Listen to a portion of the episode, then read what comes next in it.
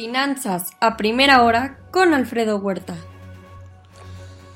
Muy buenos días. Ya son 215.9 millones el total de infectados. Ayer sumaron otros 769 mil nuevos casos en el mundo. Estados Unidos 188 mil y México más de 21 mil.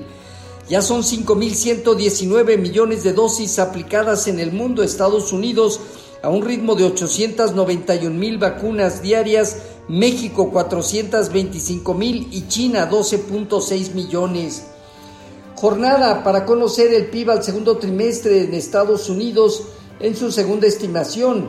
Además, solicitudes por su desempleo, todos estos datos antes de que se inicie el simposio en Jackson Hole de banqueros centrales.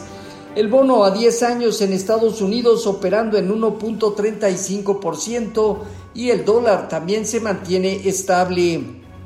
La Fed inicia la reunión virtual de Jackson Hole bajo la amenaza de la variante Delta el Banco Central eh, estará debatiendo cuándo, cómo y a qué velocidad será el programa de reducción en la compra de activos.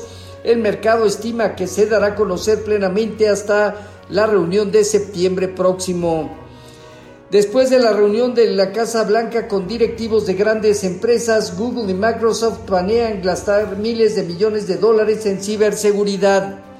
Delta Airlines establece un pago adicional de seguro médico por 200 dólares para empleados que no quieran vacunarse. Además, podrían perder la protección salarial por falta de trabajo si les da COVID. En México, la salida de inversión de cartera en los primeros seis meses del 2021 alcanzó los 11.349 millones de dólares, el mayor nivel en 22 años. En Asia Pacífico, sesgo negativo, bajas del 1%, Hong Kong y China, Japón alza marginal. Corea del Sur incrementa desde luego la tasa de interés, es el primer país asiático en empezar el movimiento de alza en tasas, 25 puntos base a niveles de 0,75. En Europa dominan movimientos con sesgo negativo de entre 0.3 y 0.7%, Francia, Alemania, Italia, España y el Financial Times de Londres.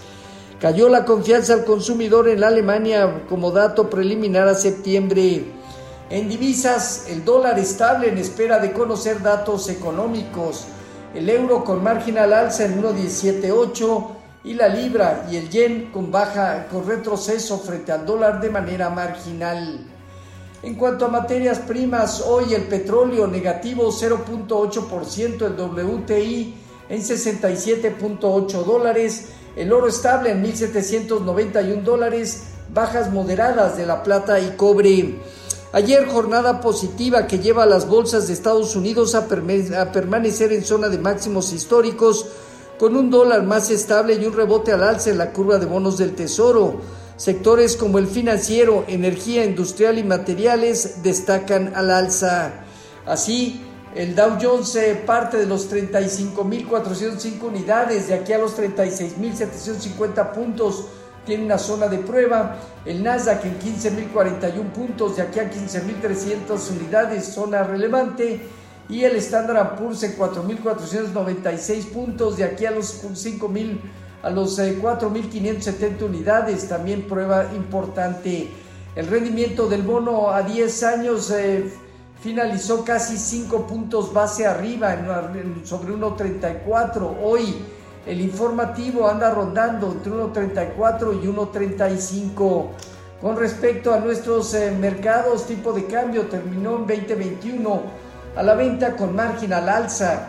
Hoy sigue consolidando alrededor de 2020 eh, la parte inferior, 2040, 2035 eh, zona superior. Todo esto dentro de una consolidación mayor, 2015 abajo, 2045 zona alta. En cuanto al fondeo diario, papel gubernamental en 4.53 y bancario en 4.63.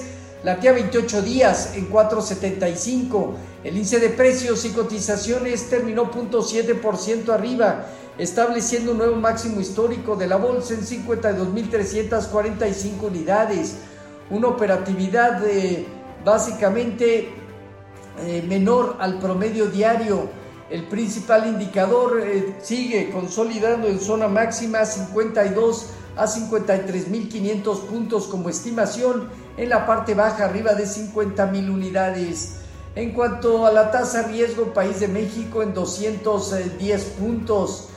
Este, hoy la cuenta corriente al segundo trimestre del año registró en México un superávit de 6.286 millones de dólares, equivalentes al 1.9% del PIB.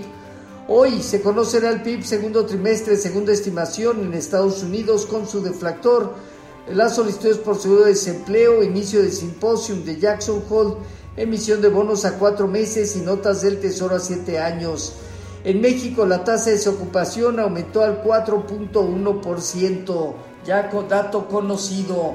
Los eh, futuros se mantienen hasta ahora en terreno mixto más menos 0.2%, Dow Jones Standard Poor's al alza, marginal baja en la parte de tecnología, nuestro tipo de cambio operando alrededor de 20.30 a la venta, más de 8 centavos, el 0.4%. Así, finanzas a primera hora con lo más relevante hasta el momento.